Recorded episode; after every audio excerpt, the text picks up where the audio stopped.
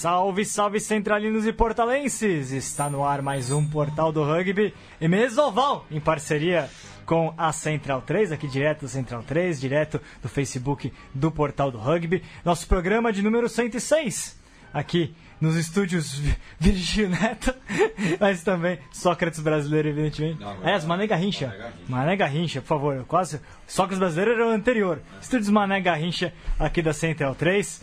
Virgílio Neto não está conosco, eu sou o Vitor Ramalho. Virgílio Neto está de férias nas, nas praias paradisíacas da Papua Nova Guiné, não é isso, é, Diego Monteiro? É, onde eu não sei, porque é difícil, o Virgílio se move muito rápido também. Um dia Paris, ah. um dia Papua Nova Guiné, Tóquio. Ca cassinos, de Ma Cassinos de Macau, junto lá com, com Hong Kong. É. Então, um programa muito especial hoje, muita coisa para discutir, seleção sub-21. E um convidado de peso, figura lendária do rugby de São Paulo, campeão inúmeras vezes, campeão brasileiro, campeão de praticamente acho que tudo que tem em São Paulo. Sabe nem contar quantos títulos, não sabia nem contar quantos títulos tinha. Tinha uma figura aí muito especial hoje. Ele já apresentou, então eu vou direto ao ponto. Estamos só no, somente nós dois como debatedores hoje, Sim. mas o programa ainda assim será riquíssimo, porque temos conosco ele, Gabriel Lombelo, o Pão, grande Pão, jogador histórico do São José, ganhou muitos títulos lá no Sanja, jogando e treinando também a Engenharia Mackenzie. Seja muito bem-vindo, Pão.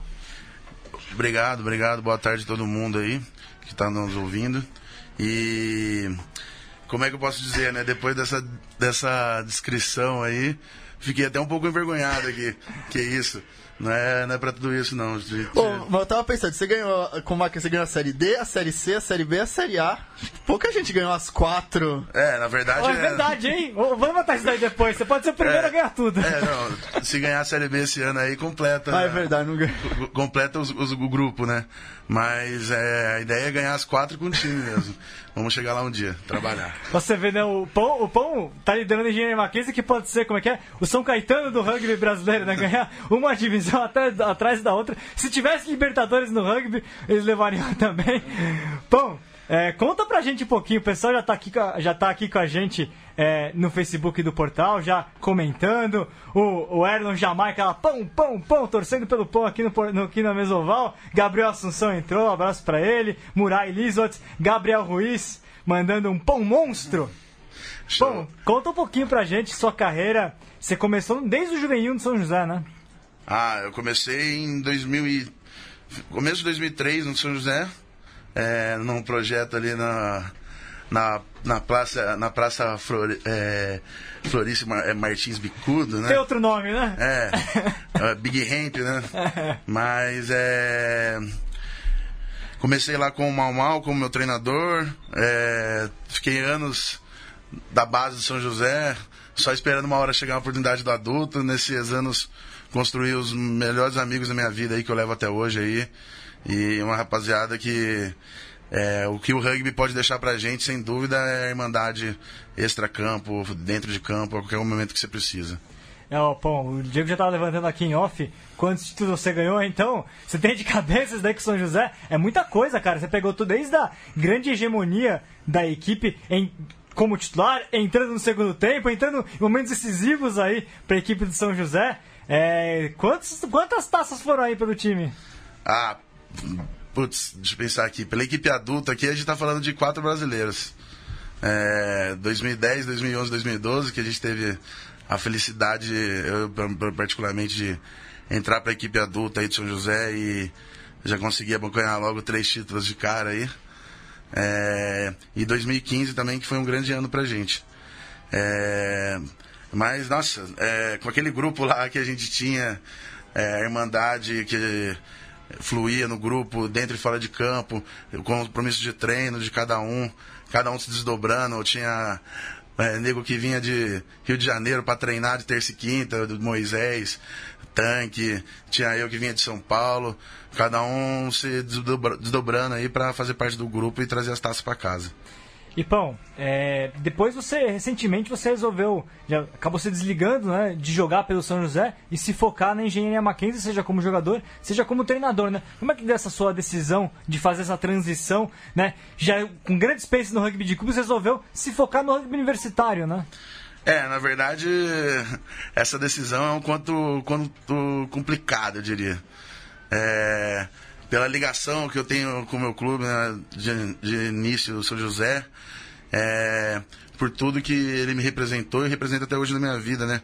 Fazer essa, esse desligamento para seguir outro rumo com outro clube não é fácil, mas era o que eu via que era necessário para para ajudar o rugby. Eu via que era o momento. Eu tinha um grupo que me acompanha desde o início aí da engenharia Mackenzie aí, que a gente começou a focar com, nessa era que eu comecei a treinar e, e cuidar do time, que nunca nunca faltou faltou em algum compromisso ou deixou o time na mão e que eu precisava dedicar isso por eles e por mim também que fui fazer isso chegar no topo um dia. Ó, tem uma galera. Pão, pão tá bombando no começo do programa, viu, Diego? Aqui, ó, Gabriel Vital, Pão Monstro, o Daniel Ventura, HP do portal. Pão, um cara cujo tamanho só não é maior que sua dedicação pelo esporte capacidade de realização. Parabéns, Pão, por toda a dedicação. E eu queria saber, então, contar um pouquinho desse, do seu início é, no São José. Você chegou a jogar pela seleção brasileira juvenil, inclusive, né? Como é que foi que você conhe... Como é que foi esse momento de conhecer o esporte, é, de conhecer um esporte, na verdade, que tem todo o discurso do rugby para todos, né? É um esporte inclusivo. Como é que você foi conhecer o esporte, se apaixonar por ele e esse seu início de seleção brasileira juvenil e tudo mais? Então, é, conheci o esporte lá em São José, lá veio através da. no colégio, né? Com o primeiro ano, um grupo de amigos chegaram, perguntaram: ah, vamos lá, vamos lá. Acabamos aparecendo lá no treino, né? Daí a gente brinca que lá, é, lá em São José a gente fala muito isso, que rugby é, é, tem um mosquito que te pica e nunca mais você é, deixa o vício, né, cara? O vício do rugby é uma coisa que te leva pra vida, né? Que é um vício bom pra você ter na vida, né? É, bom mesmo. É, daí fiquei anos lá com o grupo de São José treinando, com dedicação. Depois, em 2008, voltou, é, foi formada a primeira seleção juvenil, né? É, depois de um tempo que não estava não tava tendo formação da seleção juvenil. E a gente.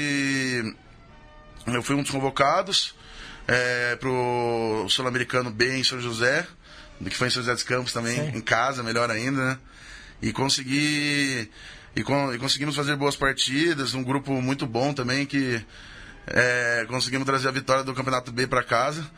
É, e, subir, conseguir a ascensão para a Série A do Sul-Americano, né? Que a gente disputou já em 2009 com particularmente um dos melhores grupos que eu já vi juvenil. Você já, você já pegou as primeiras do, do, é, sessão juvenil do Sul-Americano A? Sim, sim, sim, sim. É, logo na, no primeiro ano nosso, em 2009, a gente, é, fizemos um Sul-Americano muito bom. Tínhamos um grupo muito forte, é, formado por diversos jogadores muito bons de vários clubes do Brasil aí. E muitos. E engraçado que desse grupo todo mundo era amigo, companheiro, então isso carava muito dentro de campo e Conseguimos fazer um bom jogo contra o Chile, perder, perdemos de 9 a 0 esse ano. Daí fomos, é, fizemos um jogo melhor ainda contra o Paraguai, conseguimos fazer uma vitória contundente ali. É... Momento que o Brasil se afirmava acima do Paraguai, inclusive no juvenil, né? Sim, sim, sim, sim. Era o ano que a gente falava que não ia dar mais para eles, não. Que o adulto tinha acabado de fazer a ascensão, né, no, no, da série, pra Série A do naquela famosa lendária excursão, batalha de... A Batalha de Assunção, né? É, que os, tinha acabado de, os ídolos, inclusive do meu clube, do rugby aí, que eu acompanhava, tinham acabado de subir, a gente falava, não é nós que vamos deixar baixar a guarda, não. Vamos continuar lá no topo. E conseguimos. Né? Aqui o pessoal também, o Luiz Claudio Paula, grande abraço para ele. O Leleco, lá do pessoal do Alligators, Sete Lagoa. O pessoal tá falando muito aqui, é, eu tinha usado o termo, o sindicato da primeira linha, o Pão, que é um digno representante da primeira linha, né, Diego? Você também é da, da primeira linha.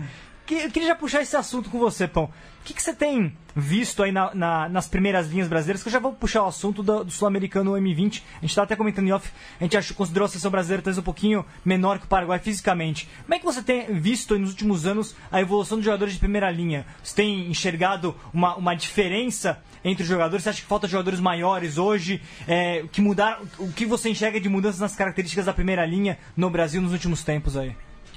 Então, é Primeira linha nunca foi uma posição muito fácil de se criar, se manter no esporte. No Brasil, né? É, em geral. Porque é, não, não se isso é uma posição que se demanda um pouco mais de paciência, de aprendizado, muito mais técnica né, envolvida. É, um, um, ato, o Scrum acaba sendo muito maior periculosidade pro, pro primeira linha. Muita Mas, intensidade. Né? Muita intensidade. Mas é, hoje no Brasil, pelo menos o que eu vejo assim da. A gente estava comentando da seleção, né, um pouco antes, né? Sim. Assim, eu acho que em questão de tamanho, o Paraguai sempre teve um tamanho meio avantajado em relação a, a, a gente sempre. Mas o problema, o problema principal é que, como é que eu posso dizer? A gente tem que não só focar na parte fisicamente dos jogadores, eu acho. Eu acho que isso foi deixado um pouco de lado. Eu acho que também tem que ser focado na parte técnica, na parte na parte do, do básico do rugby, que às vezes peca. Você é... acha que ainda falta uma, um certo cuidado? É, até pensando, não só, não estou falando em nível de seleção brasileira, sim, não, mais no nível de clubes mesmo. Talvez um cuidado mais técnico com relação às primeiras linhas? Sim, sim, não, não só com relação às primeiras linhas, o rugby em geral, né? É, a parte técnica, eu acho que hoje em dia muitas vezes se, se presta muito na, na parte física, mas a parte técnica está deixando a desejar muitas vezes, né? Que é o básico, passar a bola, receber, que é o feijão com arroz. Se não faz feijão com arroz direito, não vai ter como fazer uma é, é, não, eu queria complementar uma coisa, a gente falou, é, o ponto também está falando a questão dos técnicos e a primeira linha tem uma coisa que na própria história rugby brasileira está começando, não tem grandes especialistas na primeira linha. Então você vê nos clubes muitas vezes o treino é sempre vem um cara mais experiente, aí ele manda fazer de um jeito, depois vem o outro. Dificilmente você tem um, um time, um fala não, a gente vai jogar assim na primeira, a gente vai formar um scrum assim, assim, assim assado. Coisa muda, os jogadores mudam, então no final sempre acaba algo meio meio bagunçado. Aposto que no Mackenzie não, no Mackenzie deve ser bem, bem acertada a coisa, mas na maioria dos clubes é uma coisa mais. Geralmente é um cara bem intencionado, mas também que não tem a. que aprendeu não, a, mais achismo que qualidade. É, assim, na verdade, é, conforme você falou no Mackenzie, a gente está bem acertado em relação a isso. É, é, eu, a gente, eu vendo um rugby criado pelo Maurício Mal Mal, né? Que é basicamente não é uma democracia isso, né? A gente só obedece e é assim que funciona, né? É, então a gente, eu acredito principalmente que se ficar muita, muita pajé numa tribo, não, não, não, não, vai ficar muito conflito e não vai gerar coisa produtiva. Então eu acho que falta muitas vezes isso nos clubes, alguma referência que seja o cara que os outros falem, os outros abaixam a orelha, porque acontece, uma, um momento na vida você vai ter que passar por isso e saber lidar com isso. E óbvio, é, se um jogador meu tem alguma coisa para agregar, uma coisa, uma opinião, venha e me fale, que a gente conversa. E muitas vezes é, os grandes jogadores meus me, me deram uma luz ali para problemas que eu tinha no momento. O, eu queria completar uma coisa, é, o Pão falou, o HP falando aquele texto com a gentileza é, é, famosa do HP sobre que são jogadores que não jogam, jogadores que treinam muito e participam pouco. Mas o que me deixou preocupado, que me chamou a atenção, é que se é um time que está no NAR fazendo supino, agachamento o tempo inteiro, devia ter sido uma seleção mais forte. Se você não consegue ter essa qualidade com a bola na mão, não consegue ter experiência, então pelo menos que você seja mais forte, mais agressivo, que foi algo que não aconteceu também. O Brasil não conseguiu dominar fisicamente os adversários. Então, que é uma questão que também eu fiquei. Pelo outro lado, que o HP colocou como uma seleção que fica no nar o tempo inteiro, que não tem muita mão, também é uma seleção que fica no nar o tempo inteiro e não é uma seleção que você vê, não. Os caras são. Eu vou colocar aqui só para o pessoal, então já situar, vamos falar um pouquinho do Sul-Americano M20, né?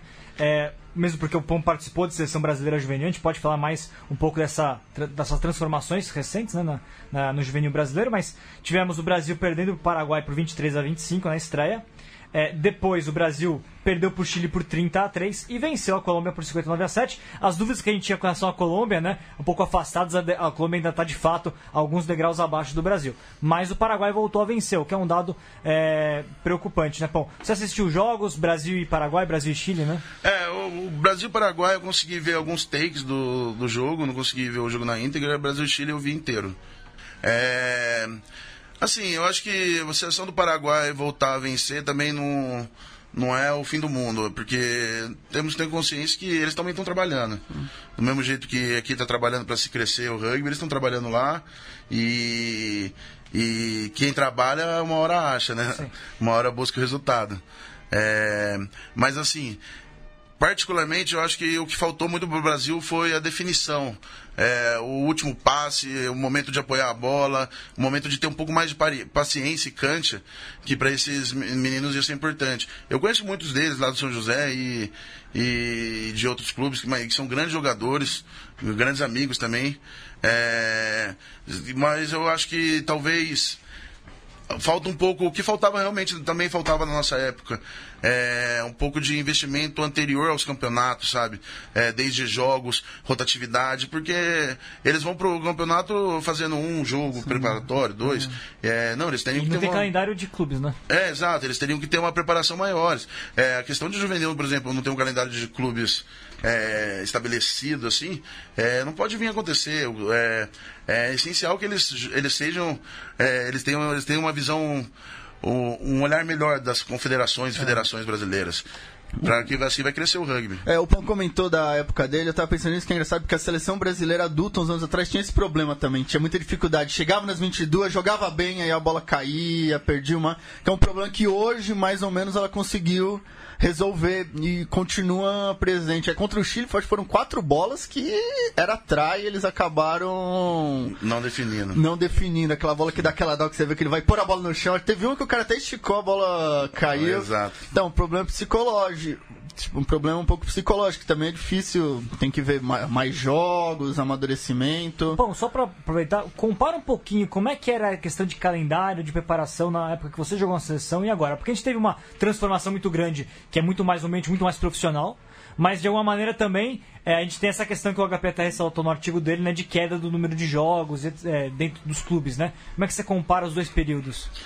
Então, é, uma, compara... uma coisa que hoje eu tenho muita ressalva a respeito do trabalho de seleção, acho que melhorou muito em questão fisicamente, conforme eu estava conversando com vocês, é, desde estruturalmente e tal. Só que essa parte de é, valorizar os clubes, eu acho que é essencial.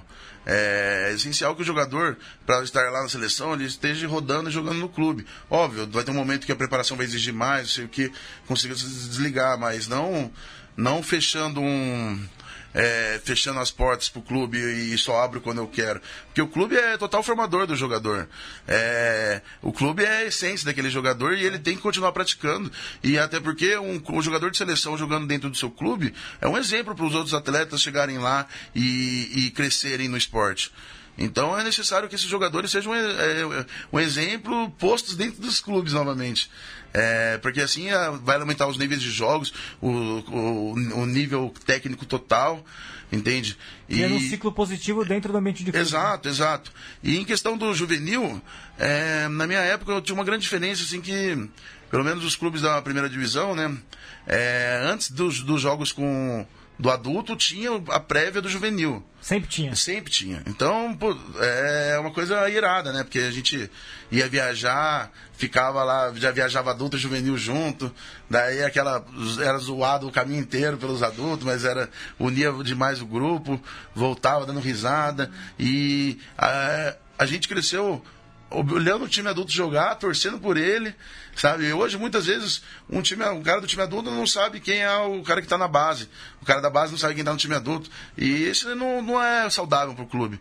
É, eu acho que quem está na base tem que se espelhar lá para buscar um dia o time adulto. E quem está lá em cima tem que procurar saber quem é, para dar um incentivo e fazer crescer é, esse. Isso é muito legal que o Pão está falando. É, essa, essa relação do, do juvenil com, com, o clube, com a equipe é, adulta. Eu, né? A gente tem falado muito, a gente fala muito da CBRU, das federações, mas eu tenho pensado ultimamente nos clubes. Por que, que os clubes deixaram de ter as categorias de base? Que você tinha antes, você tinha o Tornado, você tinha até próprio Templários, tinham categorias de base e no final foi meio que acabando assim naturalmente uma saiu, outra saiu. O próprio Band também não tem hoje uma categoria de base boa, Pasteur, então que os próprios clubes, a gente às vezes culpa Até a CBRU. Tem, mas às vezes não, não, não consegue ter é, todas as categorias sim, todos os anos. É, né? não é, às vezes culpa a CBRU, fala mal da federação, mas os próprios clubes deixam isso acabar. O Pão falou, às vezes o jogador não tem o mínimo interesse de uma preocupação de, às vezes, pegar o carro e chegar duas horas antes para levar um juvenil para jogar. Ô Pão, e, e essas viagens que você comentou, junto com o adulto, essa relação que vocês tinham dentro do São José, quanto, quão isso foi importante para você na formação como rugbyer? Ah, total, né? É... Ah, quando a gente começou a, a criar uma amizade, companheirismo com o pessoal da adulta. Isso foi antes de chegar no adulto.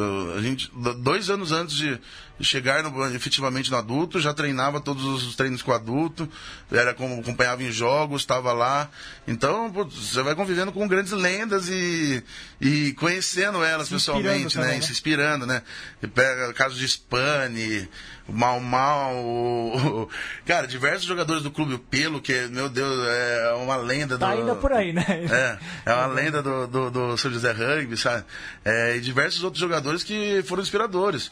E, inclusive os que jogam com você na, na época. Só que é, conforme cada um vai tendo espaço, vai subindo pro adulto, você fica feliz por ele, começa a querer buscar uma vaga também, e por aí vai. Então essa, essa busca e, e interação entre adulto e juvenil é essencial num clube. É, basicamente, quase a gente era padrinho, a gente falava que era padrinhado pelos adultos, sabe? Eles sabiam quem a gente era, conversava, falava do jogo, e isso era isso pra gente era nosso. É, vou melhorar para mostrar para eles que tô chegando lá, né? É. Bom, é sucesso aqui no, no Facebook Live, viu, Diego? Tá batendo recorde aqui. Luciano Nascimento, bons comentários do PAN, exatamente isso, concorda com tudo. Legal, Luciano lá do, do Barroso Rugby Clube lá de Minas. Pessoal, Jorge Pérez, o Yogi, aqui pedindo pra você pegar mais leve nos treinos, viu? Ah, o Yogi é, o Yogi é uma outra lenda aí da, da engenharia aí que é, ele tá com 40, 42 anos já fala assim, pô, preciso me aposentar. Só que, cara, quando ele estiver correndo mais que os moleques de 20, não tem como se aposentar, é um desperdício. Ó, oh, o Ruas aqui depois tá, pediu pra, pra aposentar o Yogi. Você não aposentou o Ruas já, né? Não, o, o, o, o, o Ruas que se aposentou, mas a porta tá aberta, hein, Ruas? Só voltar, hein? É, no portal também, viu, Ruas? Um baita dos maiores fotógrafos da história do portal do rugby. Exato. Tá um pouquinho ausente, resolveu ficar de maratonista agora. Exato. Abração pro Ruas. E comendo hambúrguer. E com muito hambúrguer junto com o HP, viu? Ô, oh, tá aqui com a gente o Pedro Montovani, glorioso Gonço, que segundo o HP é o maior fã da engenharia Mackenzie, viu? Ah, o, o, o, Gonzo, particularmente, é, é um grande parceiro aí e eu tenho muito respeito pela história que ele construiu na Poli. E hoje, se a Poli é alguma coisa, também se deve ao trabalho dele aí, de ser um veterano presente e, e nunca ter largado essa missão, né, que a gente fala. Daqui a pouco a gente vai falar mais ainda de rugby universitário, tem a ver com a Poli, tem a ver com a engenharia Mackenzie. Vou deixar isso pro segundo bloco. O Andrew Smith, grande abraço para ele, é, comentando, né? Depois de um, tem, é, depois, é, de um tempão sem acompanhar a Mesoval e tá de volta, há 10 anos atrás, quase todos os times da primeira divisão tinham um time juvenil estruturado. Hoje vemos alguns clubes tradicionais penando para ter time, é aquilo que o Diego já tinha comentado agora. A que, que você atribui isso, Pão? Ah, eu vejo, pelo menos, eu vou falar primeiramente de São Paulo aqui, uma grande dificuldade que, como eu estou trabalhando aqui com o rugby de São Paulo, a minha visão que eu tenho bem posta aqui. É, o, o grande problema em São Paulo é espaço físico, né? É, não se tem onde trabalhar, né?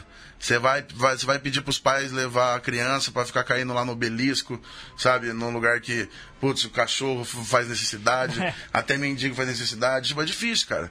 É difícil. Precisamos ter um Vidro, mais, é, mais né? espaço para o rugby. Mais espaço para o esporte em geral, não é só para o rugby, né? E tem que ter uma maior aproximação com o poder público.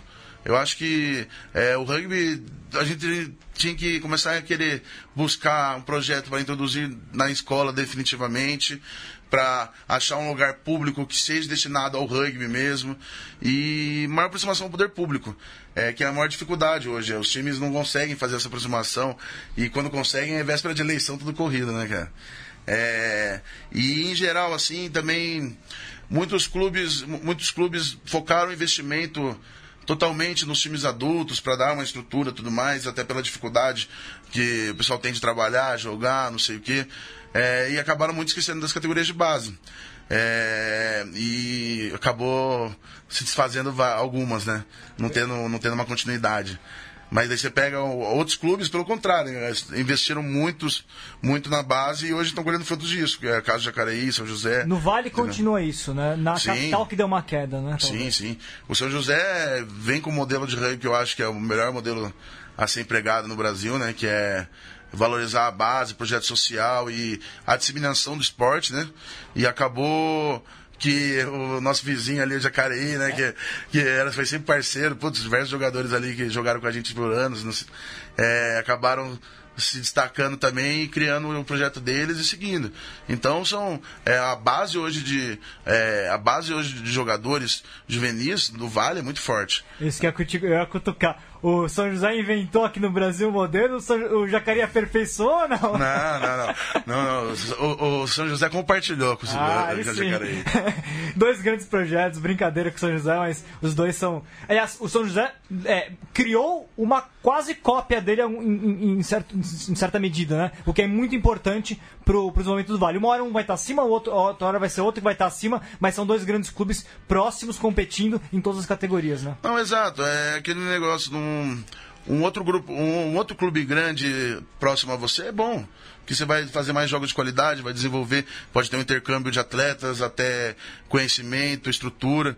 Então é bom você ter um grande é, crescendo ao seu lado, porque um leva o outro, né? Vai, vai no mesmo, na mesma maré, né? É, e o grande responsável por isso, né? Não é segredo, é o Edinho, né? monstro. Que é um dos grandes é, realizadores também de São José. Daí uma hora se pegou, conseguiu, se desligou de São José, foi o Jacareí. E hoje criou o Jacareí o que é, né?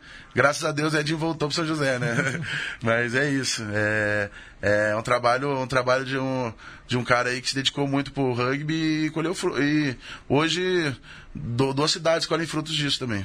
Outro cara que se dedica muito é o nosso grande Luiz Cole. Faremos a pausa. A, a, ele, aliás, que é outro digno representante da primeira linha, né, Diego? É, grande Luiz Cole fazendo a nossa nosso é, Colipídia da semana. Um intervalo. Daqui a pouco voltamos com o pão.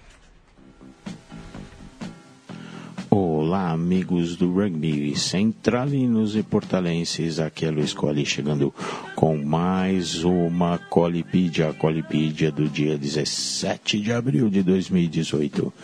Vocês escutam ao fundo Silly Love Songs com Paul McCartney e os Swings. Por quê? Porque em 17 de abril de 1998, a esposa do Paul McCartney faleceu e ela era integrante da banda Wings.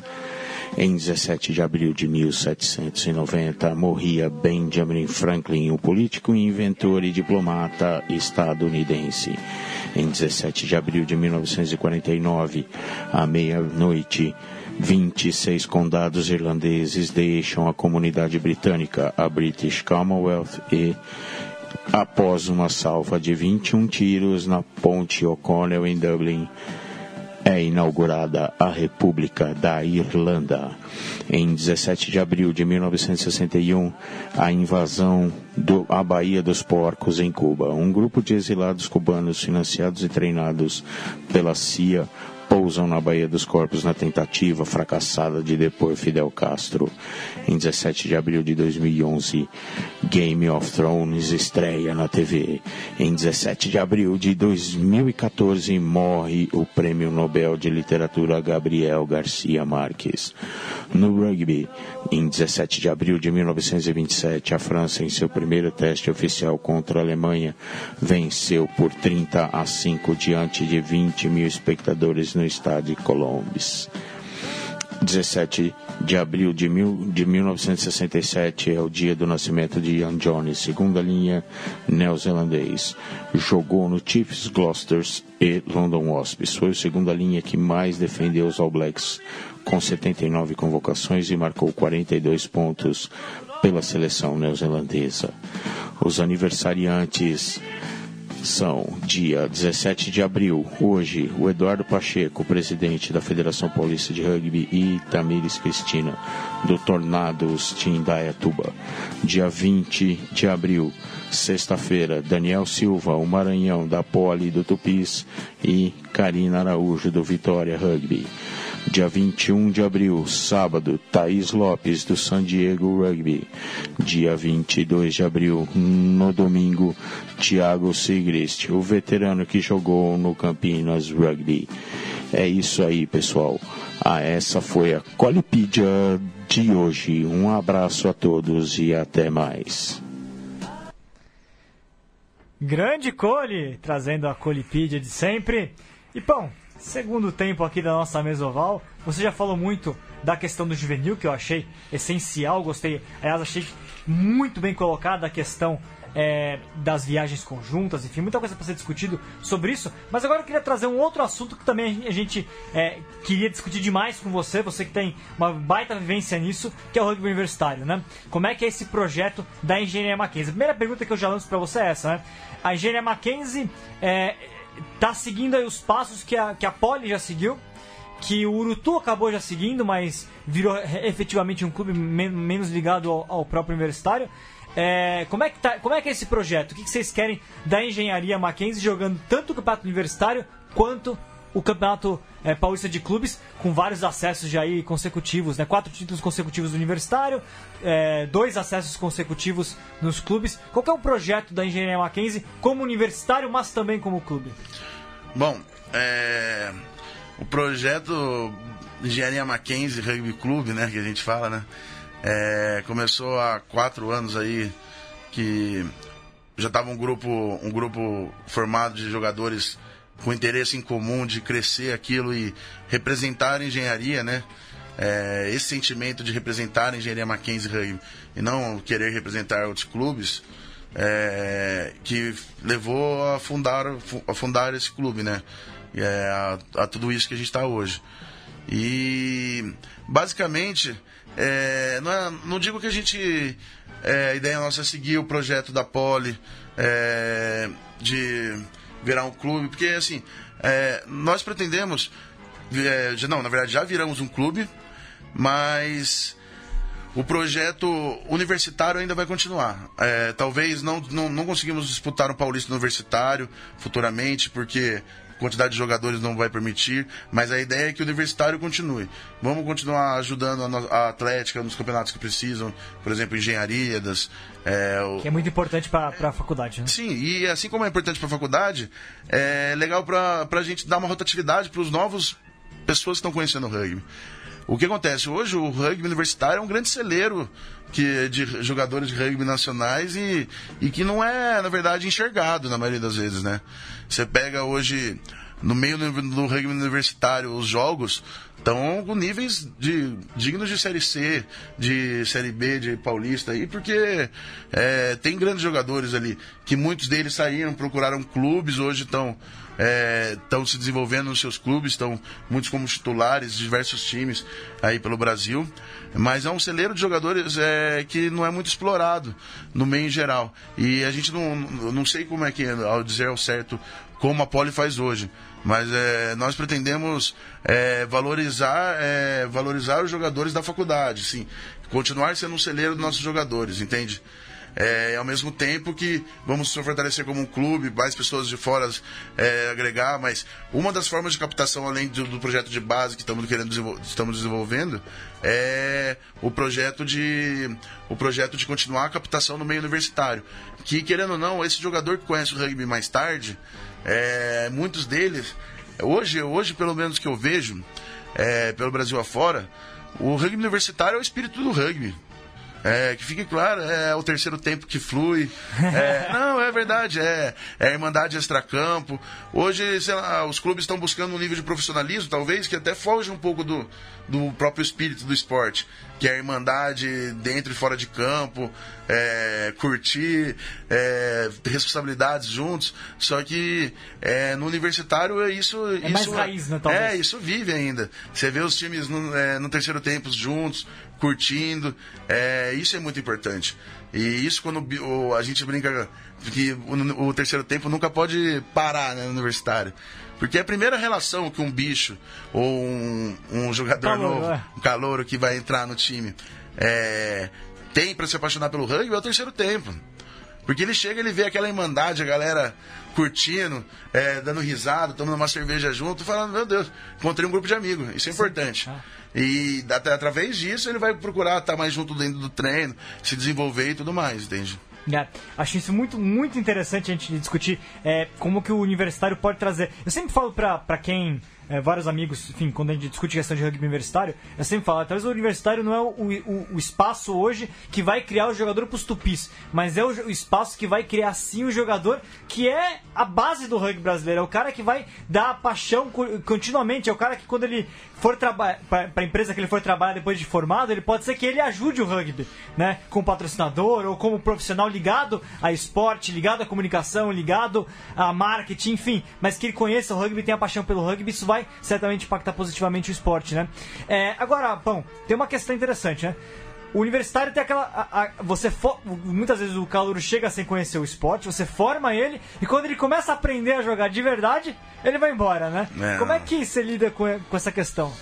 Putz, eu vou te falar que é frustrante muitas vezes, né? Você deposita é, tempo, dedicação e muitas vezes confiança no jogador e ele acaba saindo. Só que é uma situação que é, na vida vai ser assim. Muitas vezes você vai depositar tempo, dedicação em algumas coisas e elas vão escapar da sua mão, vão, vão embora, entende? E se for ficar frustrado toda vez baixar a cabeça, é, não vai evoluir, entende? E assim é no rugby também. É, mesmo tempo que tem os que saem, tem uns que abraçam e não saem por nada, né? Que você fala, é, aniversário da mãe, o cara tá querendo ir pro jogo, tá ligado? E a, e a mãe entende, a mãe acaba entendendo, é. porque ama o rugby junto, né? O, falando nisso, o Matias, quando veio aqui, que aliás é treinador do Direito Mackenzie, falou que uma coisa. O rival, que... hein? É o rival. Não, rival. O, falou uma coisa que foi na minha cabeça sempre que os times não vão ser todos campeões, não vão ser todos da Série A, e que também não é um pecado, não é uma coisa assim, você tem um time universitário que forme jogadores e que passe a experiência, que também, se o time universitário quiser, obviamente, pode ser tudo, mas às vezes você tem times universitários que estão aí há muito tempo isso forma jogadores, é, se divertem, tem a experiência universitária e ela continua e vai se substituindo, ensinando a jogar o ciclo que se mantém. Não, exato. E é, o que me indigna muitas vezes, né, é que no caso da engenharia, porque hoje os jogadores da engenharia basicamente jogam na engenharia, com exceção de alguns que ainda estão nos seus clubes e tal. É, mas basicamente a maioria jogam na própria engenharia, porque disputamos o. para disputar, para jogar no Paulista B, tem que estar inscrito só pela engenharia. É, mas assim, tem muitos, muitos times universitários que são formadores de grandes clubes brasileiros, é. que são a base de grandes clubes brasileiros. E muitas vezes, quando é posto em contraponto, assim, é, vai ter um jogo do, do tal time e vai ter o do universitário depois. Os caras falam, não joga, não joga, você vai se dedicar pro universitário. Pô, os caras vieram daqui, cara. Entende? Um jogador de, de um nível melhor não, não vai ficar assim. Não vai ficar. É, é óbvio, tamo lá, pode acontecer se machucar, não sei o quê. Mas ele tem que estar preparado para é, incentivar, ensinar mais o rugby a, é, em níveis menores que o dele e disseminar o esporte. Porque se a gente não disseminar o nosso esporte, a gente não vai para nenhum lugar. Vai ficar dependendo dos outros, não vamos. Entendeu? Cada um tem que fazer a sua ação. E, e, como é que você tem, então, colocando isso, essa questão né, do, do, universitário, acima de tudo, como um formador de espírito do rugby, né? É, como o que, que você tem sentido de mais dificuldade para se fazer rugby universitário hoje? Porque a gente viu é, ao longo do tempo, eu pelo menos, eu, inclusive joguei uma, uma um campeonato paulista universitário até com mais clubes. Quando eu jogava eram 12. Todos os times da USP participavam, eram seis times da USP participando, né? É, e depois isso acaba caindo o número participando do campeonato universitário em si, né? O que, que você atribui? O... Que que, como é que você vê hoje o cenário? Quais são as dificuldades de fazer rugby universitário? Fala, Diego. Não, não, eu queria complementar um pouco essa pergunta. Antes de fazer um quadro, que em São Paulo o que acontece é que na cidade, provavelmente os times ligados à USP, que hoje né, são os 4, 5, acabaram optando por jogar o campeonato de clubes. Uhum. E, os, e os outros universitários acabaram ficando no universitário. Então eu queria saber mais ou menos nessa linha do vídeo como é que você vê essa, essas opções dos universitários. Se dá pra manter os dois, se tentar fazer só um universitário para universitários. É, tentar... Quem tem mantido os dois é, é a engenharia Mackenzie, né? Então... É, basicamente a gente tá, tem sido o único clube que está fazendo isso, né? É, qual, basicamente, a nossa opção por manter os dois vem de não perder as raízes, que queremos continuar com elas, questão do universitário e tudo mais. É óbvio, conforme vai tendo crescimento, uma hora talvez teremos tomar opções, né? É, direções diferentes. Mas é, basicamente é continuar, é, é, é, pegar o jogador do universitário. É no universitário que eu consigo, por exemplo, pegar meu bicho que está treinando há dois meses e colocar ele para jogar é, 60 minutos, 50 minutos. Mas por quê? Porque eu tô dando rotatividade para ele, mas eu não vou jogar só com os bichos. Não, eu coloco lá o jogador que já tem qualidade, que vai acrescentar. Entende? Isso dá um intercâmbio muito bom, pelo menos pro meu time. E, e se, por exemplo, dar um exemplo pra vocês. Se a gente ficasse só no Paulista B, seria 11 jogos que a gente faria. É, na minha opinião, é muito baixo o número de jogos entende? Para uma temporada. E para muito clube, para grande maioria dos clubes no Brasil é muito até, né? É. Você vê como a gente está ainda numa questão de calendário. Entende? Então, é, eu acho que o crescimento da engenharia nos últimos anos vem também pela Kant, né? Que a gente fala, que é a rotatividade, quantidade de jogos que é, estamos fazendo. Você pega, ano passado fizemos 25 jogos. Esse ano, na programação, vamos fazer 24. Foi o clube do Brasil que mais fez jogos oficiais. Sim, sim. Mackenzie. Sim. É, isso tá gerando aquele ritmo alto, é, dedicação também, porque é difícil manter um, um, um grupo, é, um grupo para jogar uma vez por mês. Você entende? Focado no treino duas vezes por semana para se jogar uma vez por mês. É um compromisso por mês só, é, acaba sendo difícil manter. O pessoal que tem um milhão de compromissos extras, rugby, ah, vou focar lá para jogar daqui a um mês. Vou colar no treino lá para jogar daqui a um mês. Não, a gente vai é, ter que acontece aquela coisa que você passa uma semana sem ninguém, aí depois Exato. dá uns 15 é, dias. Isso que o Pão tá falando é muito interessante, porque se a gente pegar a maior parte dos clubes brasileiros que tem equipes de 15, Brasil afora, saindo de São Paulo, tem muito clube que mal consegue fazer os 10 jogos, 10 jogos por ano e, a, e considera pesado 10 jogos por ano. Né? Então, ou seja, a gente. E a Engenharia Mackenzie, por outro lado, está conseguindo fazer 22 jogos dando sequência para isso. É óbvio que, a, que ela tem a grande vantagem de estar na capital, em São Paulo, que não tem tantas viagens. As viagens desgastam, normalmente são o maior uhum. empecilho para uma parte dos times ter que gastar com viagem toda hora, né? Mas. Como é que você faz para. É, eu concordo plenamente com você que. É, é, 11, 10 jogos é pouco, teria que ser muito mais para você uhum. ter uma equipe, concordo plenamente. Mas como é que você faz para planejar isso? Para você garantir que sua equipe consiga aguentar esses 20 jogos, sendo que é isso que eu falei, muitos times do Brasil não conseguem aguentar esses 20 jogos, né? Então, é. É um trabalho muito pessoal que a gente fala, né? É uma conversa muito com os jogadores. Porque o jogador, eu falo que a gente não tem bola de cristal, a gente não vai adivinhar o que está passando por ele, ou o que ele está sentindo.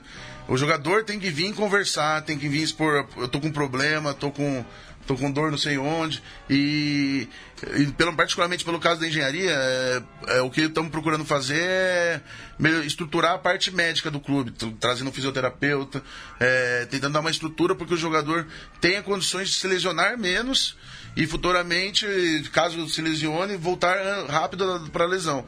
O que acontece? Mas eu percebi muito isso que grande parte dos jogadores se perde porque você vai, tem um.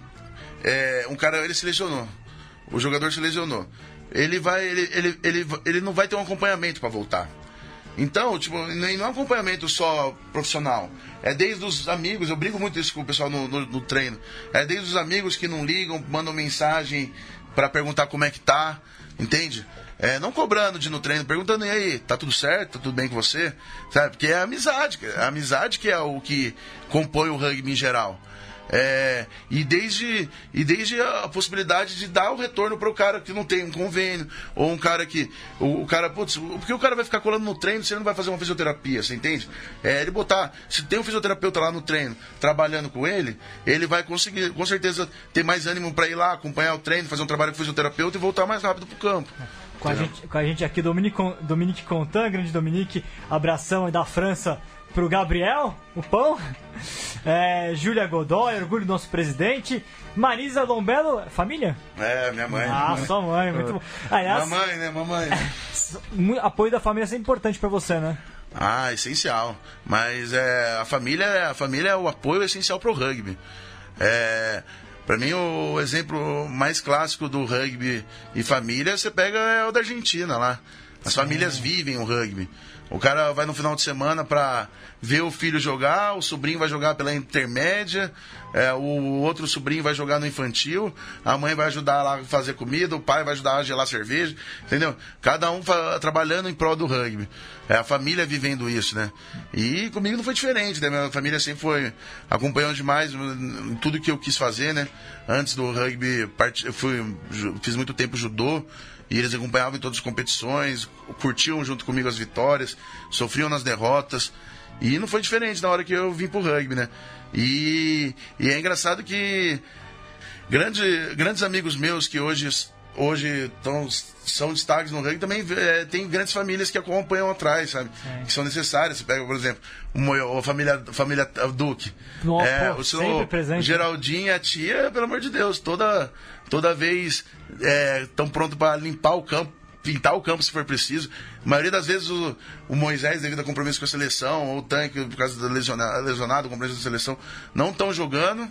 E eles estão lá acompanhando o time e vivendo essa história. Hoje, por exemplo, eu não estou mais é, no São José, mas minha mãe está lá ainda. Ajudando. Ajudando desde a forma jurídica, como diretora jurídica, mas é, é, acompanhando e estando lá para terceiro tempo, para festividades, para tudo, né?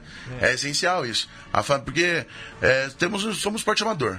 Se, e a gente brinca que a gente só se ferra para jogar rugby, cara. Porque é dor é gastar um dinheiro, é, é dormir pouco, mas a gente faz isso por amor. E se a gente tiver mais. Já tem tanta coisa querendo fazer com que a gente largue o rugby né, na vida. Se a gente tiver mais a família querendo que você largue o rugby, putz, vai ficar muito pesado. Então tem que trazer ela para dentro do, do rugby. Sim. Eu brigo isso muito com meus atletas, todo mundo trazer a família e coletividade, sabe, disso. Dois assuntos, dois comentários aqui legais. Tomás Maganhim, pão falando em terceiro tempo. Obrigado pelo macarrão e pelo bom momento no domingo, que nunca nos falta. Breja, macarrão e zoeira. Boa. Acho que é do, do Mauá, né? Da Mauá, isso, isso. último jogo da engenharia. É, e aqui também comentário legal do. Eu perdi agora aqui, do, do Sérgio Sérgio é, Rogério Cesário Costa para você falar dos encontros dos jogadores de rugby da engenharia, que são sempre um sucesso, que é uma forma, a engenharia é um dos times que faz muito evento, né? Para os seus veteranos, inclusive, para os seus jogadores atuais, para engajar a comunidade que já passou pela engenharia, né? É algo que talvez também precise ser melhor explorado pelos clubes. A engenharia faz bem isso, a medicina também, a poli faz bem isso, né? É, sim, é, eu acho que a gente brinca de, quando diz que o nosso encontro dos veteranos é o maior evento de rugby do Brasil hoje em dia. É um dia espetacular, né? Que basicamente nós estamos na diretoria, os atletas que estão no clube, é, se, é, nos envolvemos muito com isso. Trabalhamos geralmente sete, oito meses no planejamento para um dia que dê tudo certo e seja um dia especial, porque é, esse dia tem que ser especial para as pessoas, porque eles, eles vão rever amigos é, aquele momento nostálgico de bons momentos de que passaram com o rugby, rever os amigos, levar a família para conhecer um pouco dessa história que ele passou, sabe? E esse intercâmbio entre atletas que já passaram, que hoje, em grande maioria, são grandes empresários, grandes é, profissionais de sucesso, e com atletas que estão atualmente se dedicando e que um dia vão buscar ser profissionais de sucesso também e, e vão buscar estar é, tá lá no topo, é essencial, é essencial mostrar que é o caminho, né? Tá, tá no caminho certo. É, Diego, o... só, só, um último comentário que eu queria aqui colocar, que é bem legal com relação a um tema que o, o Pão já tocou. O Renatão comenta aqui, né, é, com a relação do, do, dos calendários, ele falou, por isso também é importante que os clubes organizem é, é, torneios menores, como por exemplo o interior tem feito Copa Central, Copa ABC, porque isso acaba aumentando também o próprio calendário. O Renatão, presidente da é, secretário sim, sim. Da, da, da, Federação Paulista, falando, né? Também é importante os clubes também terem essa, essas competições independentes deles próprios, né? Não só os da federação, mas também essas competições menores que ajudam a desenvolver as equipes, né? É, sim, é, a, a autonomia é uma coisa é uma coisa que os clubes eu acho que poderiam buscar mais em geral. É que acabam ficando um, um pouco amarrado é, federações por causa de Sim. comissão de arbitragem e é. tudo mais que que trava um pouco a questão do a questão do conseguir organizar os campeonatos ou não. Mas eu acho que esse, o caminho desses torneios menores é essencial. Eu até tentei propor isso no começo do ano para o universitário desse ano. É, talvez fazer dois turnos, fazer um, uma tática tipo, como se fosse o Rio Taça Guanabara, Taça Rio. Não, porque é importante talvez botar mais de um título, dois títulos à disputa, porque dá mais chances de outras pessoas ser campeões. Sim, incentiva mais é, exato. E, e, principalmente no interior, porque é muito difícil. Você precisa ter gente perto para jogar, para fazer, às vezes. É, já para um jogador de rugby, você não precisa ter um, um campeonato enorme, não ter. Às vezes você, lá, o pessoal de São Carlos faz, de Pina faz, você faz um campeonato do Vale com aí quatro, cinco times, duas rodadas, o cara já tem lá, o time já tem os joguinhos dele, o cara já tem tempo dele jogar e só contribui. Não, e eu acho que o caminho também, os clubes, é procurar informar mais árbitros, formar mais pessoas ligadas ao, ao, ao rugby que ajudem a fomentar essas ideias. Né? É, basicamente, você pega, você pega hoje, hoje a engenharia conseguiu formar no passado três árbitros. É, fizemos um torneio quadrangular de, de SEV feminino ano passado e conseguimos fazer na, com nossa própria arbitragem, porque é, é temos três pessoas aptas é, para fazer isso no clube, entende? Isso barateia os custos, é, é, acaba sendo mais viável fazer para os clubes e ao mesmo, te ao mesmo tempo é um intercâmbio tanto para os próprios atletas conhecer um pouco mais da visão do árbitro e o árbitro é, também é, já se conhecer mais do rugby de dentro. Né? É, o HP também cita essa questão dos jogadores que jogam universitário, jogam clube, não larga um, não larga outro. Ele lembrou aqui Usina, Spark e, e Mackenzie, né? É... Jogo, então, jogo, sempre. É, é, você tem vários exemplos de jogadores que vêm fazendo essa, essa, ponte. Você mesmo fez essa ponte, né? Ah, sim, sim. É antes de efetivamente buscar o caminho aí de seguir, subir. Tanto é que o primeiro ano que a gente disputou a Série D, a gente disputou para não subir, né? Porque eu, eu estava no São José, outros jogadores estavam no Band, tinha um jogador outro. Não poderia, né? É, que estavam que estavam em outros clubes não poderia não poderia subir. E jogamos o primeiro ano sem subir, né? E no segundo ano a gente falou, não, agora vamos. Vamos cada um honrar aí, vir aí representar a camisa e bora, e bora crescer com isso aí. É, mas assim, é, eu acho que é, é, o que eu falo, é cante, cara. O pro jogador faz bem, sabe? É, teve, teve ano aí que acabei fazendo com engenharia em São José em mais de 40 jogos. Isso é importante, é, foi um dos melhores anos da minha vida como jogador, que eu tava fisicamente voando, que eu tava me sentindo bem, você entende? É porque quanto mais você joga, mais você tá tranquilo no momento do jogo, né, cara? Diego, você tinha mais um comentário? Te cortei uma hora aí. Ah, não, não, já, já ficou, já. Ô, oh, louco. Estamos indo chegando na reta final do, do programa, Diego. Hum. Faltam mais cinco minutinhos. É... Queria comentar um pouquinho sobre a sequência do Campeonato Paulista, né? O, o, Pão já comentou da, da questão de engenharia Mackenzie, né? Jogando universitário, jogando Paulista B também. Já ganhou uma partida no Paulista B contra o Urutu. Tem mais um joguinho contra o São Bento. Como é que tá aí a, essa sequência do Paulista B? Depois o Diego comentar um pouquinho do Paulista A também, que tá a todo vapor. Tivemos a, o Jacareí vencendo o, o Pasteur, o SPAC vencendo o Rio Branco. Então, é. Tá na, na pegada que a gente fala, né? Pô, é um jogo atrás do outro, quando não é Paulista B, é universitário. Mas o Paulista B, tivemos uma estreia contra o Rutu. É, particularmente para mim não, não foi um jogo muito satisfatório do, do parte do meu time, erramos muito. É, mas é natural de uma estreia, natural de um, uma nova, um novo parâmetro de jogo, né? Que acabamos chegando na Série C, então a Série B tem uma diferença. É natural também de nervosismo. Então agora estreamos, conseguimos arrancar uma vitória apertada lá em cima do Urutu. E, e agora, Bento, né? é, é, e agora vai vir o São Bento, outra pedrada pela frente aí, um dos times que ficou mais bem colocado no passado na Série B. E é um time que está se estruturando bem demais lá com o Japinha lá como treinador, que é um ótimo treinador e, e vem trazendo bons resultados para São Bento. E vai ser uma batalha, né? É, a gente brinca que é cada degrau, né? A gente não pensa no próximo degrau, no degrau daqui a três degraus, é o próximo. É. O próximo é São Bento agora. É, aliás, o Paulista B, que esse ano acho que tá com um nível, um melhor nível em muito tempo. Imprevisível, né? É, uma, boas equipes, o ABC é uma equipe bem estruturada, o Tornados, tá Tornados tá voltou a jogar bem, o Mariano Goicotti agora tá como treinador lá, então tá voltando a jogar muito bem. São Bento tem uma boa estrutura, o direito, a engenharia Mackenzie é um bom time.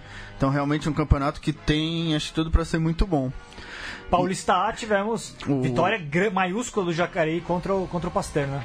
É, o Paulista A o parece estar tá se desenhando, acho que deve. A, o, o Jacareí e a Poli já vinham do ano passado, já vinham muito bem. Jacareí é atual campeão brasileiro, não tem o que falar, vem jogando muito bem. Acho que o São José jogou muito bem, surpreendeu o Jacareí também, conseguiu. Tá, talvez está voltando um pouco aí, passou ano passado, foi um pouco aí atabalhado. O São José não conseguiu jogar no nível que eles geralmente vinham jogando. E aí na parte de baixo a coisa tá mais embolada. O Pasteur vinha foi jogando bem, o Band tem uma boa equipe. E, da, e, do lado de baixo vai ser de novo, vai ser o Rio Branco mais uma vez, vai ter que jogar o jogo da morte, dessa vez contra o Templários. Vai tentar salvar mais uma vez, que é uma coisa recorrente nos últimos anos do Rio Branco. Diego, considerações finais. Você que sempre gosta de dar uma lembradinha no rugby internacional, a gente vai ter esse final de semana semifinais da Champions Cup Europeia, Racing e Munster, Leinster e Scarlets.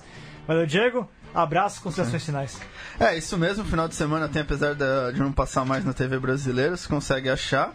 Isso, dois jogos muito bons, Lannister e Scarlett, Racing e Munster que aí também imprevisíveis. E os caras que acho que a grande surpresa do País de Gales geralmente não consegue. Atual campeão do Pro 14. Atual, mas geralmente na Champions Cup não consegue fazer um bom desempenho, vem jogando muito bem, joga fora de casa, muito difícil. Leicester que perdeu em casa no Pro final. Trevisa. Pro Trevisa, aliás, o Vitor, que é um grande fã do rugby italiano. Lógico italiano deve ter ficado contente. Então, isso aí, um campeonato previsível. Um joga, acho que é sábado é o Lannister, é, sábado às 11 é o Lannister, domingo às 11 é o Racing. Isso mesmo. Então, dois grandes jogos aí para quem quiser acompanhar. Bom, um grande prazer tê-lo conosco. Considerações finais. Bom, o prazer é todo meu. É... Eu sempre fui fã do trabalho de vocês aqui na Mesoval. Acho que, é, em, em, geral, não só o Mesoval, é como o portal do rugby em si, é, é um é um veículo muito importante para a disseminação do nosso esporte, que também vale, vale lembrar que é outro, outro coisa que vem, agre, vem agregando ao rugby devido ao rugby universitário, né? Vale lembrar que os princípios do portal do rugby ah, aí, bem colocado. vem, do, vem do, do rugby universitário também. É, e é isso. É, se a gente acredito que se a gente trabalhar para disseminar nosso esporte, é, conseguimos colher coisas melhores aí. Valeu, Pão. Valeu, obrigado. Meu recado também, a rugby universitário precisa ser mais bem olhado sim, a gente precisa apoiar demais, que é uma esfera importantíssima do crescimento do nosso esporte. Eu também, como consideração final aí, deixo na verdade meus parabéns pro Uruguai, campeão do M20, mostrando um caminho sólido de construção de rugby juvenil uruguai. Não é à toa que eles foram campeões, inclusive agora estão começando o processo de, de profissionalização da seleção adulta uruguai. Uruguai vai ser difícil segurar o Uruguai, vai ser difícil alcançar o Uruguai do jeito que eles estão trabalhando completo em todos os todas as esferas. Fica os parabéns para o Uruguai e fica também os parabéns para Portugal, que foi campeão do Europeu M20. Paulo Gonçalves, e Jacarei lá me deu um toque português. Grande abraço para ele. Os parabéns para Portugal, que faz um trabalho muito forte na categoria de base, vai estar de novo no Troféu Mundial Júnior. É, é um caminho importante. Dois caminhos, né? O juvenil universitário que a gente precisa cada vez mais discutir. Valeu, pessoal. Terça-feira estamos de volta com mais Mesoval. Um abraço.